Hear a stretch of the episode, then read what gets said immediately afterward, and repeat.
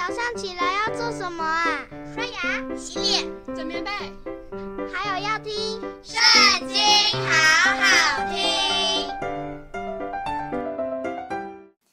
大家好，我们今天要一起来读的是《撒母耳记上》第二十七章。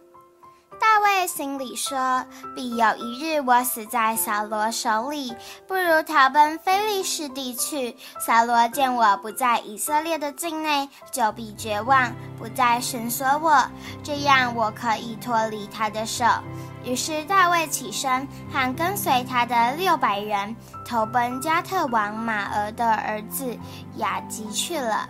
大卫和他的两个妻，就是耶色列人雅西暖和做过拿八妻的加密人雅比该，并跟随他的人，连个人的眷属都住在加特的雅吉那里。有人告诉扫罗说，大卫逃到加特，扫罗就不再寻索他了。大卫对雅吉说。我若在你眼前蒙恩，求你在境外的诚意中赐我一个地方居住。仆人何必与王同住京都呢？当日雅吉将喜格拉赐给他，因此喜格拉属犹大王直到今日。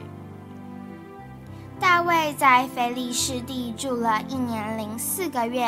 大卫和跟随他的人上去，侵夺基述人、基色人、亚玛利人之地。这几族历来住在那地，从舒尔直到埃及。大卫击杀那地的人，无论男女，都没有留下一个，又夺获牛、羊。骆驼、驴并衣服回来见雅吉。雅吉说：“你们今日侵夺了什么地方呢？”大卫说：“侵夺了犹大的南方、耶拉灭的南方、基尼的南方，无论男女，大卫没有留下一个带到。”加特来，他说：“恐怕他们将我们的事告诉人，说大卫住在非利士地的时候，常常这样行。”雅吉信了大卫，心里说：“大卫使本族以色列人憎恶他，所以他必永远做我的仆人了。”今天的影片就到这里结束了，大家下次也要和我们一起读经哦，拜拜。